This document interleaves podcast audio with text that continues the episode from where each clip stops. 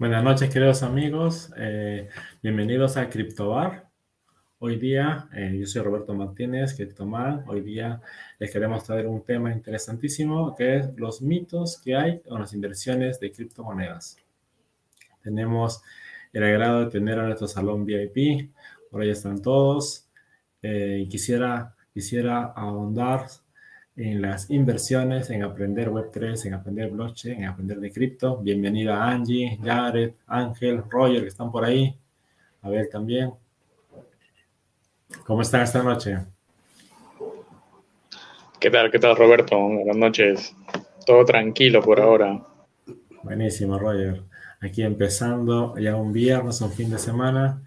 Y creería que eh, están las pilas. Mañana hay un evento interesante en preparándonos para el gran eh, evento cumbre en Colombia del ETH, de Ethereum. Va a haber una antesala, el Ethereum Lima Day, y así se va a replicar también en Chile, se va a replicar en, todo el mundo, preparándonos para el, evento más grande de Ethereum del año, ¿no? Que va a ser este año en, Colombia.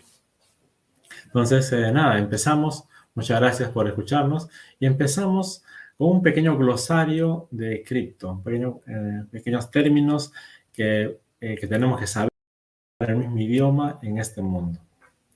Si me ayudan ahí, producción, con el PPT, por favor. A ver, avanzamos al primer slide. Muy bien.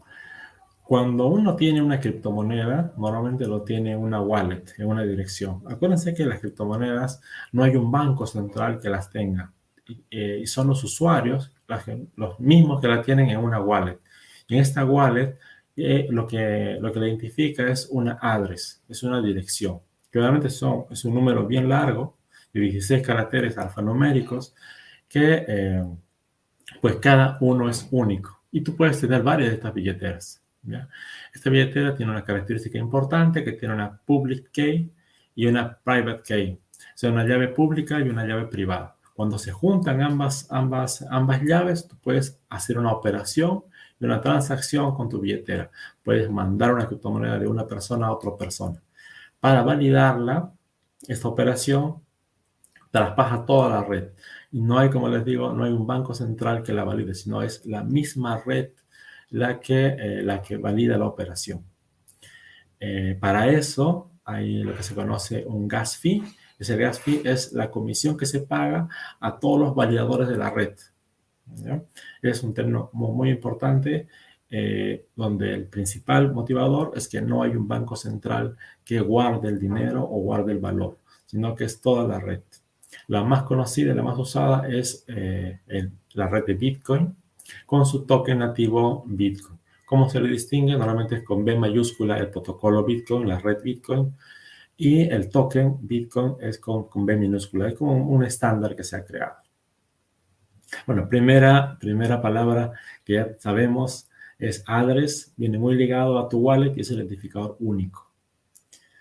Eh, ahora eh, venimos con las altcoins. Eh, todo el mundo conoce seguramente a Bitcoin y seguramente a Ethereum y las principales 10 criptomonedas, ¿no? Entonces, después de esas, todas las demás, las 20.000 que, que hay, son las altcoins, son monedas alternativas. La, primera moneda Bitcoin y todas las demás son monedas alternativas. Ahora, eh, token, ¿qué es un token? Un token es todo activo de valor que circula en una red blockchain. Eh, puede, puede haber uno principal, el principal se le llama criptomoneda y todos los que se crean encima se llaman tokens, que son igual, son, son activos de valor, pero que no, no son el activo principal de la moneda, de la red blockchain. Por ejemplo, en Ethereum, la moneda principal es el Ether, pero hay una infinidad de tokens encima de, de, Ethereum, que pueden ser NFTs, que pueden ser contratos, que pueden ser otras monedas con otros nombres, pero no son la principal, son alternativos. Entonces, a eso simplemente se les llama tokens. Eh, a ver, aquí hay un término importantísimo. A ver, del panel, ¿quién me responde? ¿Qué es FOMO? Un voluntarioso del panel.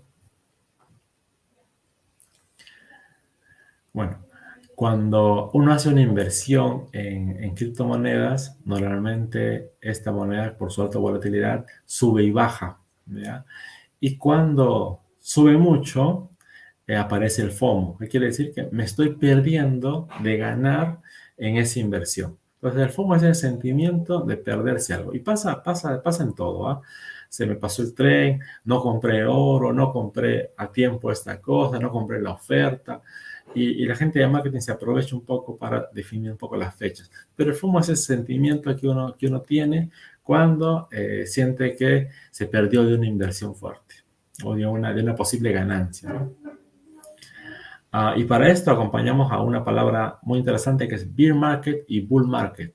Bear, eh, bear market es cuando el mercado está a la baja y bull market es cuando el mercado está pues a la alza son términos coloquiales muy interesantes. Hay otro término muy interesante que es el hold. El hold es eh, un sinónimo, un acrónimo en inglés significa guardar, atesorar. Los famosos holders son los que atesoran sus criptomonedas y pues no las venden, ¿no? Son los famosos holders. Luego tenemos una DIAP. Habíamos dicho de que los tokens son los activos de valor dentro de una red. Entonces, las DApps son las aplicaciones que corren encima de una red blockchain que utilizan los tokens para intercambiar valor. Entonces, una DApp es una aplicación descentralizada que corre sobre una red blockchain. Hay otro término muy interesante que es DeFi o DeFi, que son las finanzas descentralizadas. Ese DeFi lo podemos tocar en una sesión exclusiva más adelante, pero básicamente es la evolución de la banca tradicional sumándole blockchain y sumándole criptomonedas. Yo creo que es el camino natural de eh, la banca descentralizada. Bueno, hasta ahí un poquito hemos aprendido términos nuevos sobre eh, blockchain, sobre cripto. Y quisiera pasar ahora sí a los mitos, a los mitos de la blockchain. Eh, del panel, por favor, me gustaría que alguien comente qué es lo que ha escuchado y qué piensa que es un mito en la blockchain. ¿Cuáles son los mitos que han escuchado? Les comento algunos para soltar ideas. Por ejemplo, eh, me voy a hacer millonario si compro Bitcoin. Las criptomonedas no tienen valor. Las criptomonedas son ilegales y se usan para blanquear dinero. Eh, eh, las criptomonedas pueden, se pueden falsificar fácilmente. Son una estafa Ponzi piramidal. ¿Qué han escuchado eh, de, criptos que les parezca mitos o, verdades que, ponen en duda? La mayoría cree que es que las criptos es eh, la famosa estafa Ponzi. ¿Eso es, ¿Eso es cierto? Hasta a mí te me hace dudar por momentos. Vamos a definir qué es una estafa Ponzi. Una estafa Ponzi es eh, yo te vendo algo y el último que compre es el más tonto. Eh, ese, es una estafa Ponzi, que lo que te vendo es aire, es humo, esperando a que otra persona lo compre más caro. Y el último es el tonto más tonto que te lo compra más caro. Incluso el mismísimo Bill Gates lo mencionó y dijo que las criptos son estafas Ponzi porque no tienen valor intrínseco y de que al final el público final, el consumidor final, el usuario de a pie, que compra esa criptomoneda, ese Bitcoin a 69 mil dólares el noviembre pasado, pues es el tonto más tonto, ¿no? Entonces, eh, eso es una estafa Ponzi, ¿ya?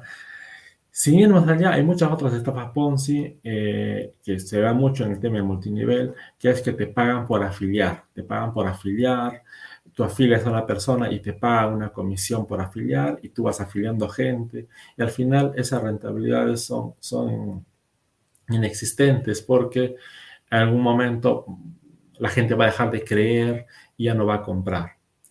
Eh, Bitcoin se creó eh, por Satoshi Nakamoto en el 2008 a partir de un paper y nació el 2 de enero del 2009. Fue el primer minteo de los primeros 50 Bitcoins en esa primera transacción.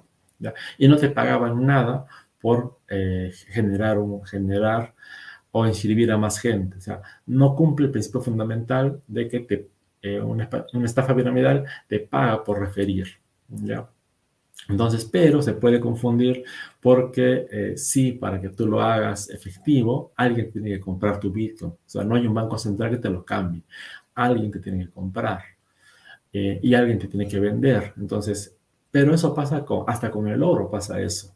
Para que el oro funcione como, como moneda o como intercambio de valor, alguien te lo tiene que comprar. Entonces, en esa, en esa afirmación de estafa Ponzi, así como la cripto, también entra el oro y todos los commodities o los activos. Entonces, eh, si te compras un auto y lo vendes de acá a dos años y alguien te lo compra, nadie te lo va a comprar a mayor valor. Normalmente te lo compran a la mitad de precio, un auto. Pero si compraste oro, normalmente de cada un par de años te lo van a comprar más caro. Y con las criptos, buenos proyectos por supuesto, probablemente también te lo compren a precios más caros. Entonces, no, no es una estafa Ponzi el Bitcoin, ni, ni las criptomonedas.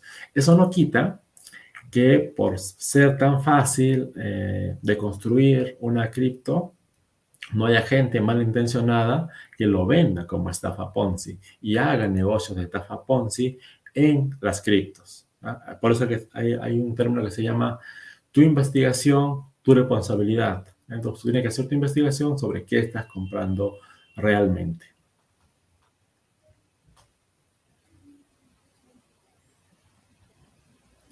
Ahora sí, abrimos el panel otra vez para seguir eh, hablando de mitos y, de verdades a medias y eh, pues atento a, atento a los comentarios. Pero, Robert, ¿qué tal? Hola, hola. ¿Qué tal, Robert? Robert, ahí yo creo que, mm, vale, eh, la tecnología de blockchain, si bien no es esquema Ponzi, pero Em, las aplicaciones que se han hecho en base a esta tecnología, hay de haber muchos esquemas Ponzi, sí los hay, ¿vale? Sí, Normalmente ahora mismo en, en, en, Europa, sobre todo, personas, ¿no? ¿Sabes qué? Este, cosita 100 dólares, rendimiento y así sucesivamente. Agarra, invita un familiar a otra persona y por cada invitación vas ganando una comisión. O sea, la idea eh, eh, de que más gente quiera seguir entrando y ellos van ganando. O sea, si hay esa estructura, si hay, y lo hemos visto incluso en familiares a los que le han llamado. Incluso hay familiares que están metidos en, temas criptos, en las cuales este, en las cuales ellos mismos están llamando a, la familia a que pongan dinero en, invertir en blockchain por, ciento, por cierta cantidad de dinero y etc. Pero, pero básicamente, si bien la tecnología no es, pero sí se ha creado todo un ecosistema, hay un ecosistema muy, bastante de, de esquemas Ponzi. Me he topado personalmente con muchos de esos llamadas familiares, amigos que me piden invertir en cripto eh, y todo ello, ¿vale? Pero totalmente de acuerdo, totalmente de acuerdo. Hay mucha estafa Ponzi encima de la tecnología. O sea, son los humanos los que crean la estafa Ponzi y se aprovechan del desconocimiento, de la avaricia y por supuesto de la necesidad de la gente. ¿no? Entonces, estoy totalmente de acuerdo en que eh, sí hay muchas estafas Ponzi montadas encima de la tecnología hay, hay, demasiadas. Yo diría que el, el 100% de esas redes de multinivel o de esas empresas que te ofrecen hasta, ganancias, ganancias que uno no pensaría, ¿no? Te ofrecen 50% de rentabilidad al año o, o 100, o hay algunos descarados que te ofrecen 50% mensual, ¿no? Entonces, yo he visto cada cosa que la verdad, cuando vas a invertir en Bitcoin, y por eso digo, no inviertas al principio, estudia un poco, lee un poco, averigua, averigua mucho y eh, recién haz tu primera inversión en Bitcoin de la forma más transparente y originaria que haya. Ahora están de moda los exchanges, eh, Binance, está KuCoin, está, bueno, hay, hay, muchos exchanges que ya están semi-regulados en, en los países y por ahí pues tu puerta de entrada. Y de ahí tienes que pasarlo a tus wallets privadas. eso, sino que hay blockchain, son catálogos como, como Ponzi, por decir, la, la blockchain de Way, con, ah, sí. Eh, con su exchange, WX Exchange, eh, con su moneda USDN. Digamos que también son un esquema Ponzi porque ellos dan rendimientos de 150%, o sea, son rendimientos que son imposibles de, de, poder darlos así, o sea, no existe, no hay forma de poder dar ese tipo de rendimiento. Por lo tanto, hay incluso hay blockchain que sí son, digamos, eh, por, la, por la fundación que han tenido, por los centralizados que son, que, que están metiendo dinero y que también están siendo catalogadas como, como, como, como, como Ponzi, pero sí hay, hay, sí hay que tener bastante cuidado porque por lo, el tema de, del USDN, que también está perdiendo su valor y todo, o sea, hay mucho de eso, de eso también. Aquí vamos a hacer una diferenciación. Hay tokens que son de valor de mercado, que cambian su valor dependiendo de la, de la oferta y demanda. Y hay tokens, vamos a llamarle tokens estables, que intentan simular el valor de una moneda eh, oficial de mercado. Esas monedas de valor oficial eh, se tienen colaterales de garantía en algún papel o en efectivo o, de alguna forma lo colateralizan. Ahora, eh, cuando un protocolo DeFi de finanzas descentralizadas, descentralizada te ofrece un, hay un término que se llama APR, que es el rendimiento anual promedio. ¿ya? Ese rendimiento anual promedio es, es un engaño, muchachos. ¿Por qué? Porque cuando tienes un usuario, le puedes ofrecer el 100% de rendimiento. ¿ya? Entonces, eso te hace, te, te, motiva al FOMO, a querer comprar y a meterte. ¿ya? Rendimientos, imposibles. Pero cuando pasa el tiempo y hay mucha gente, digamos que haya mil personas, ese 100% se va a dividir entre las mil personas y a cada uno le va a tocar pues 0.1%. Entonces tu APR, que al principio era 100%, va a bajar en el tiempo conforme usuario, más usuarios haya hasta llegar al 0.1%. Entonces, ¿pero qué pasó? Que al principio, cuando tu, APR era 50, 80, 100%, mucha gente se metía. ¿Y qué hacían esta gente estafadora? Pues tapaban un poco o, hacían algo para que no se vea el APR real. Y el APR real lo ves al, otro mes, de acá a tres meses. Entonces, hay formas de generar eso con la famosa ballena, ¿no? Que pueden hacer una inversión grande y después lo sacan. Entonces, hay formas eh, con esta tecnología de estafar a la gente. Y, formas estructuras muy elaboradas. Entonces, y por eso tiene la mala fama.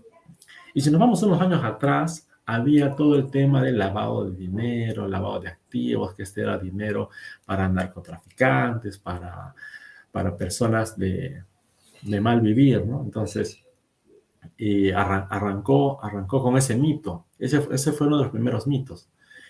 Eh, hubo un robo hace unos años de 100 mil bitcoins a una casa, a un exchange grande, eh, se lo robaron, lo tuvieron muertito tres años y este año el FBI capturó a la persona eh, que lo intentó convertir en efectivo.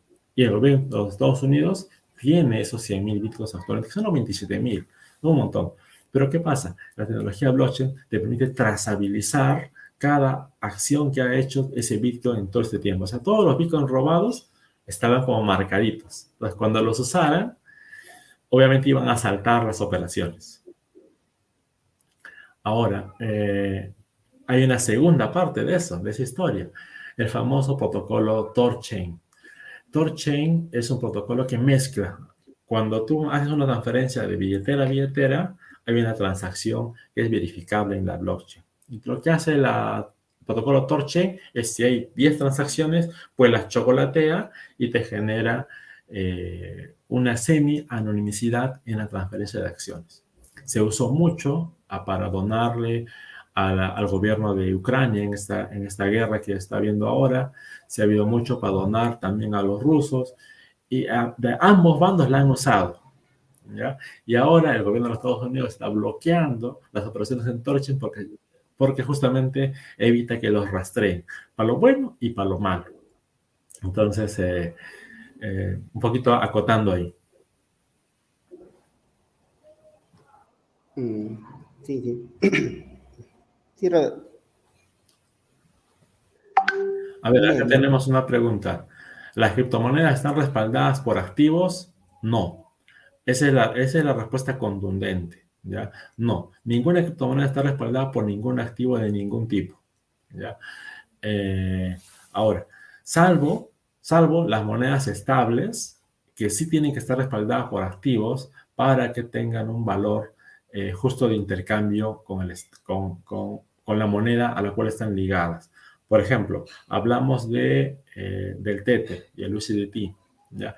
Estaba muy respaldada en papeles, ¿Qué significa? Que si, tienes un papel de deuda, un papel comercial, un papel bancario, que dice que yo tengo un millón, o tienes una carta de crédito, una carta fianza, tienes un papel eh, que en un momento lo puedes cambiar. Entonces, eso, o tienes un crédito aprobado. Entonces, eso se llama dinero en papel, garantía en papel, que no es garantía real, es garantía que posiblemente se pueda hacer, eh, se puede hacer liquidez.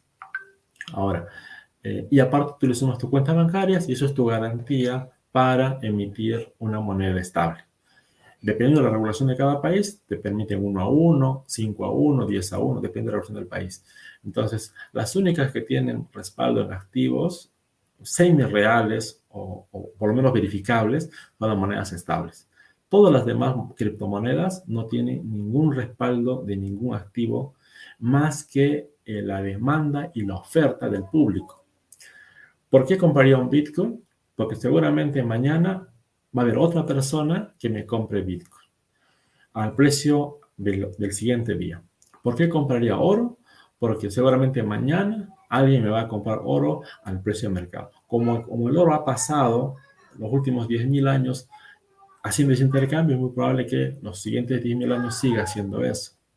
El Bitcoin, con la tecnología de blockchain, eh, permite hacer las cosas mucho mejor que el oro. Entonces es muy probable que en el futuro eh, alguien también me lo quiera comprar. El valor de una criptomoneda está en sus fundamentales y sobre todo en la adopción que tiene en el público. Ese es el valor del activo. Gracias, Nairo, por la, por la pregunta. Por ahí tienes alguna otra duda. Roberto, este, uh, por ejemplo, Luna, la, la, moneda estable de Luna estaba respaldado por Bitcoin. Correcto. ¿Y qué es lo que ha ocurrido ahí? O sea, ya. Luna es un caso muy interesante. O sea, ¿qué ocurrió ahí? La moneda Luna estaba respaldada por criptomonedas y por monedas estables también. Y eh, tenía la, la, función algorítmica, o sea, un, un, programa, un software que automáticamente eh, calculaba el valor para comprarlo o vender y estabilizar la moneda. O sea, tú tenías a tu moneda estable, eh, Luna, perdón, USDC, su, su moneda, y tenías el, valor volátil eh, para estabilizarlo. Esa moneda eh, se llamaba la luna. Ahora, ¿qué pasa? Cuando tu moneda estable pierde el valor, pierde un poco el valor, automáticamente se genera una venta, en este caso de Bitcoin o de tu propia moneda luna. Y por protocolo eh, estaba proteger tu moneda luna y vender primero los bitcoins. ¿Y qué pasa cuando vendes muchos bitcoins? Cuando vendes muchos bitcoins, eh, hay mucha oferta. Y cuando hay mucha oferta, pues el precio baja. Entonces, eh, el mismo protocolo en un algoritmo, al, al cruzarse con una, un, un, mercado bajista, al cruzarse con demasiado apalancamiento y al cruzarse con que su algoritmo es automático, no había botón de detenerse, entró en el círculo del suicidio. El círculo del suicidio es de que no hay nada que hacer, estás viendo que el barco se hunde y solo puedes mirar.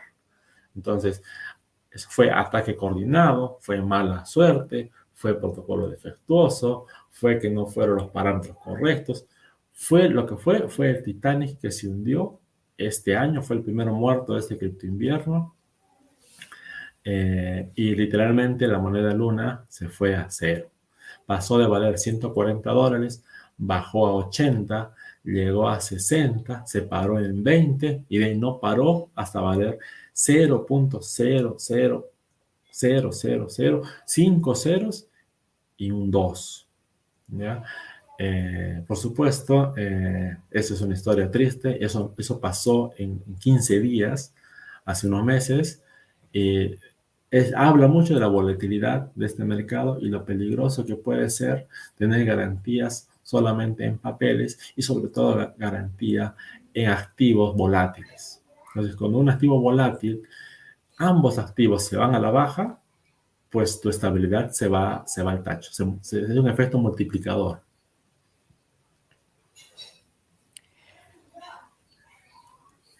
Roberto, ¿cómo está? Buenas noches. Saluda a Abel por acá. Hola, Abel, ¿cómo estás?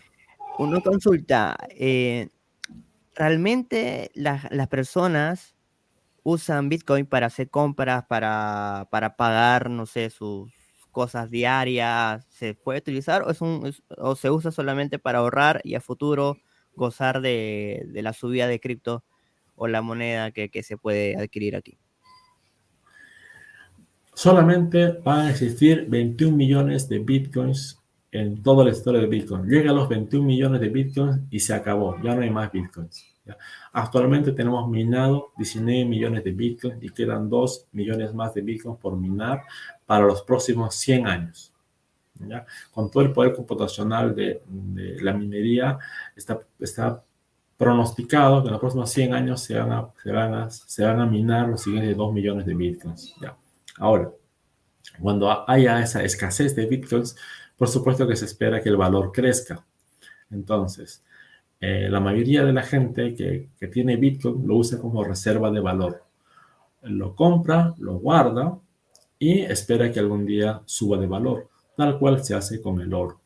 Ahora, eh, ¿lo puedes usar? Sí. ¿Cuál sería mi recomendación? Que lo uses como un activo de colateral para un crédito. ¿Qué pasa? Imagínate que tú tienes una casa, te compraste una casa y eh, necesitas para, para tu diario, para tu mes, al, al fin de mes. Entonces, normalmente, ¿qué haces? La hipotecas. No vendes la casa, tú la hipotecas. Y con esa hipoteca, tú puedes generar más negocios, usar el capital de trabajo, hacer lo que, lo que necesites. Entonces, el Bitcoin eh, al principio se pensó que iba a ser moneda de uso corriente para hacer transacciones de comprar la comida del día, pagar el pasaje, eh, seguramente comprarte un, un, celular, lo que sea. Y con el tiempo se dieron cuenta de que más servía como reserva de valor. ¿Por qué? Porque solo va a haber 21 millones. Entonces, como reserva de valor, funciona como un colateral en garantía para que tú puedas sacarte un crédito y lo puede, ese crédito sí lo puedes usar y después lo repagas. Y si el valor del Bitcoin se aprecia, incluso tu, el valor que repagues puede ser menor. Entonces, la forma que yo lo utilizo al Bitcoin es como un valor de, como reserva de valor, usándolo como garantía hipotecaria para generar eh, los consumos que quiero. Eso no quita que en este mercado volátil eh, yo compre cuando esté barato y vende cuando esté alto, porque el objetivo real final es tener más bitcoins. Ahora, por supuesto que hay otras criptomonedas, como las estables, que, que sí pueden servir para transaccionar en el día a día. Actualmente eh, hay, hay locales comerciales que aceptan criptomonedas como una hamburguesería, como tiendas de ropa, el mismo eh, servicio. ¿no? Entonces sí hay personas que aceptan Bitcoin como, como moneda. ¿ya? Eh, pero yo, yo no iría mucho por ese lado. Yo diría, sí hay monedas que usar como, como, como monedas de, de, compra, como las estables, y hay monedas de reserva de valor, como Bitcoin o Ethereum, que sirven para, para generar valor y usar como instrumentos financieros futuros.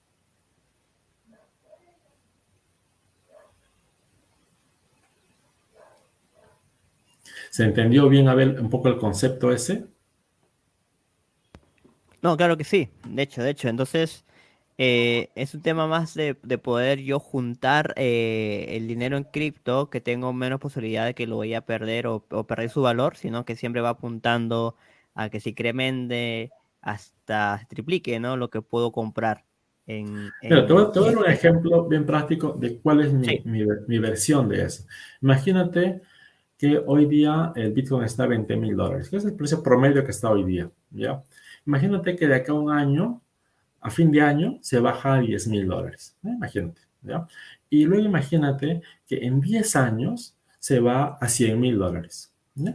Que no está descabellado. El pronóstico para este año era, era 100 mil dólares, si es que no hubiera habido la, la inflación, si es que no hubiera habido la guerra, era un mercado que el año pasado estaba a 60, 68 mil, 69 mil, con miras a los 100 mil. Pero imagínate que, bueno, la realidad es que eso no pasó y se fue a 20 mil. Se, se, bajó un tercio de su valor. Pero imagina que compras ahora, hoy día un Bitcoin a 20 mil dólares y en 10 años va a valer 100 mil dólares. Ponte ese caso. Si tú tuvieras esa inversión, estarías haciendo un 5X. Un 5X. ¿ya? Ahora, si tú tuvieras esos 20 mil dólares ahora y lo pones a un banco, en 10 años, el interés que te pagan no compensa la inflación con la que se devalúa. Entonces, en el mejor de los casos que sea tas con tas, que tu interés se equivalga a la inflación, pues tú seguirías teniendo 20 mil dólares en 10 eh, años. En cambio, con comprando Bitcoin, tú podrías hacer ese multiplicador de por 5. Y, eh, y sobre todo, eh, que lo tienes tú, custodio tú. No importa que el banco quiebre, que no quiebre, tú, tú eres custodio de ese dinero. Y al mismo tiempo, tú puedes generar eh, instrumentos financieros para que tú puedas darle uso. Puedes hipotecarlo, puedes poner en staking para que te genere interés, puedes ponerle un pool de inversión para que te genere comisiones. O sea, hay muchos instrumentos financieros con las finanzas centralizadas con los que te permite generar retornos más allá de solamente eh, con la sobrevaloración del activo, sino instrumentos financieros que te permiten trabajar. Es decir, pones tus bitcoins o tus criptomonedas a trabajar y a generar ingresos para ti. Muy bueno, muy bueno, muy bueno, Roberto. De verdad, hay, hay sin dudas diferentes preguntas y aprovechamos también lo que están aquí en, en el Facebook, en el YouTube. Pueden dejar sus comentarios aquí abajito. Si estás en YouTube, suscríbete al canal, comparte este video por algunos grupos de WhatsApp que tengas, que este tema está interesante y que nos permite darnos cuenta de qué trata las criptos. Eh, Roberto, una, una, una, pregunta también por aquí. Eh, en el tema de, de, Bitcoin, por ejemplo, eh, su valor, ¿me cuentas que es de un Bitcoin? ¿Cuánto es, este Roberto? Actualmente está 20 mil dólares. Entonces, yo para ingresar a, tener un Bitcoin necesito esa cantidad de dinero. o, yo puedo, o, yo puedo abrir una cuenta o comprar Bitcoin de, de menos. Totalmente. Tú puedes comprar Bitcoins eh, este, centavos, hay una, hay, una, hay una medida que se llama un Satoshi, ¿ya? Que es un 1 con 18 ceros, ese es un Satoshi, es como un centavo. Un centavo de Bitcoin es 1 con 18 ceros y un 1. Los ceros, 18 ceros y un 1. Entonces, un Satoshi eh, se puede comprar. La comisión del gas de transferir te va a salir más caro, pero se puede comprar un Satoshi. Eh, yo diría que tu mínima inversión inicial es de 10 dólares. Tú con 10 dólares puedes invertir en Bitcoin y puedes empezar tu viaje con solamente 10 dólares. 10 dólares que lo pones como por la facilidad del caso, lo metes en un exchange, eh, como Binance, por ejemplo, compras 10 dólares en el mercado peer-to-peer y ya tienes en tu wallet eh, del exchange tuya 10 eh, dólares en Bitcoin. Ahora, lo recomendable es que después de eso lo saques a tu wallet privada para que eh, tú, te, seas el custodio oficial de, ese, dinero, ¿no? Y eh, cuando lo quieres utilizar, pues lo vuelves a conectar y eh, intercambies o accedas a un protocolo. Pero desde 10 dólares puedes arrancar a comprar en bitcoins de manera oficial, de manera que tú ya entres a este mundo de las criptomonedas. Y más bien te invito a que en la siguiente sesión podamos hacer esa operativa y mostrarlo en pantalla para mostrarle a toda la gente cómo se hace tu primera inversión en criptomonedas, en este caso Bitcoin, con solamente 10 dólares. No, de todas maneras, lo hacemos en vivo la próxima, la próxima sesión, que, se puede invertir de 10 dólares hacia adelante. Y sí, correcto ¿hasta, cuánto me recomiendas invertir luego de los, primeros los primeros 10 dólares? Y de ahí pasa un tiempo, tengo que seguir invirtiendo o me pongo stop a ver cómo, cómo, cómo se maneja eso, hasta este, cuál es el momento adecuado para ir invirtiendo. Depende de cada caso particular. E, es, no hay una respuesta correcta para eso eh, y depende mucho de cada caso particular. Ahora, mi recomendación es no vendas tu casa, no vendas tu carro, no te saques un préstamo para invertir en criptomonedas. Y no, le creas al que te dice que vas a ganar eh, intereses ridículos ni que te va a pagar por que afilies, ni que hayas en una estafa piramidal, o sea, no. Usa el dinero que tú puedas disponer para invertir. Por ejemplo, ¿cómo arranqué yo? El dinero que me gastaba en un fin de semana en un par de cervezas, ese dinero, que eran 20 soles, en este caso 5 dólares, por dos cervezas, 10 dólares, lo ponía una vez al mes. Así, así se empieza. Entonces, lo invito a cada uno a que haga su propio análisis financiero y diga cuánto puede invertir sin que eso le afecte en nada.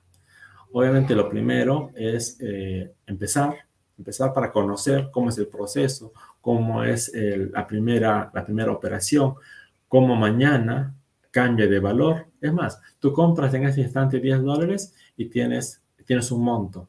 Y a los minutos o a los segundos, ese, ese valor cambió, arriba o para abajo, porque es volátil. Y seguramente al día siguiente cambió, para arriba o para abajo. ¿ya? Entonces, eh, sentir eso, o sea, vivirlo eso con dinero real, es muy diferente que solo imaginarlo y verlo en pantalla. Entonces, mi recomendación es, entra con 10 dólares a un mercado real, 10 dólares que te puedas permitir, por supuesto, y eh, a partir de eso analiza la situación financiera de cada uno, los objetivos de cada uno. Una cosa es que inviertas cuando tengas 20 años, otra cuando tengas 40 y por supuesto otra cuando tengas 60. Eh, lo que les comentaba hace un momento, si yo tuviera 20 años, invertiría, invertiría los siguientes 10 años de mi vida hasta juntar un Bitcoin y con ese Bitcoin esperaría tranquilo mi jubilación los siguientes 10 años para tener un futuro eh, rendimiento de, de 5X y llegaría a un monto interesante que con un interés anualizado de APR de 10% yo pueda vivir tranquilo. Esa sería para mí una, una excelente jubilación. Entonces, eh, pero depende mucho de cada uno, de qué edad tengas, de qué ingresos generas, cómo es tu situación financiera, cuáles son tus objetivos, o sea, depende de cada uno.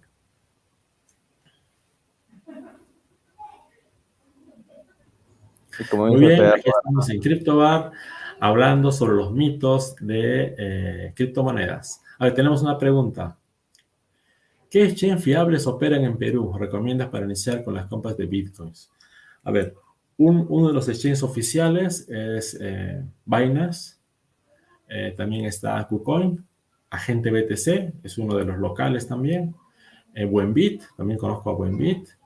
esos cuatro por ahora, de los que tengo en la cabeza, pero me comprometo a que en el, en, el, en el, post donde se publica este video voy a poner los 10 principales exchanges para arrancar tu primera compra de criptomonedas en Perú. Además, puedo hacer un post un poco más largo y puedo hacerlo para cada país de Latinoamérica, para eh, en Colombia, en Chile, en México, en, cada país de Latinoamérica, para tener una, un listado de exchanges recomendables para hacer tu primera inversión en cripto.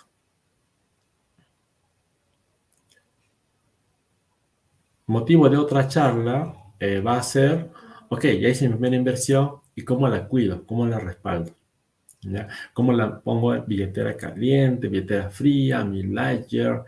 Eh, cómo guardo mis llaves privadas. es, ese tutorial de cómo, cómo mantener seguro tus activos.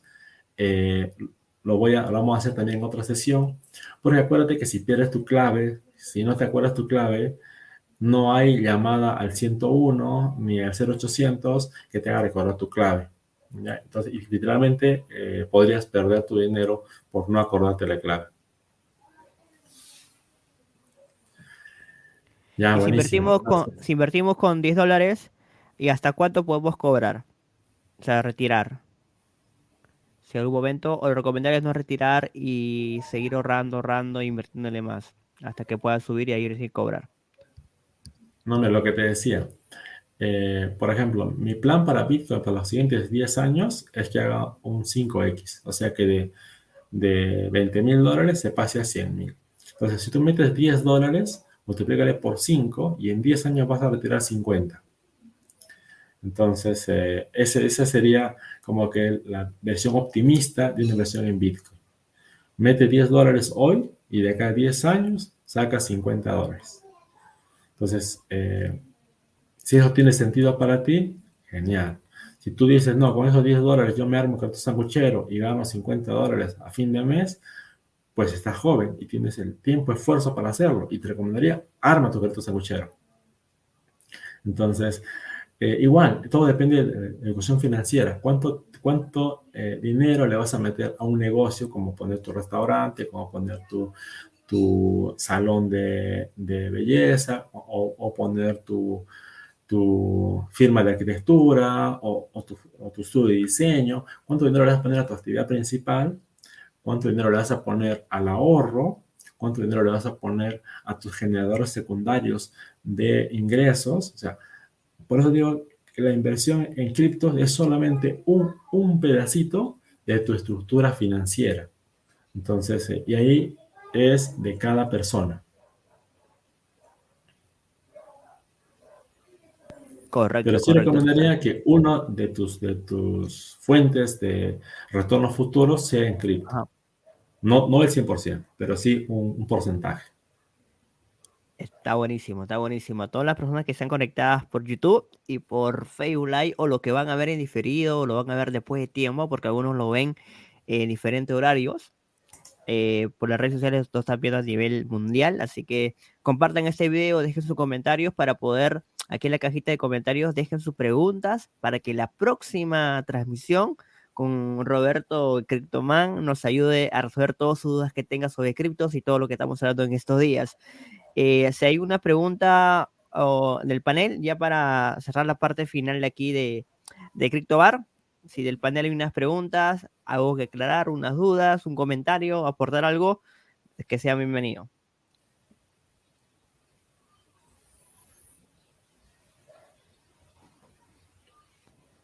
Si no, Roberto, le invitamos que todos los viernes a las 7 de la noche estamos aquí en CryptoBar hablando de criptomonedas. La próxima sesión nos promete, Roberto, que ya vamos a entrar mucho más a profundidad, ¿no? Porque vamos a comprar en vivo mi primera moneda digital.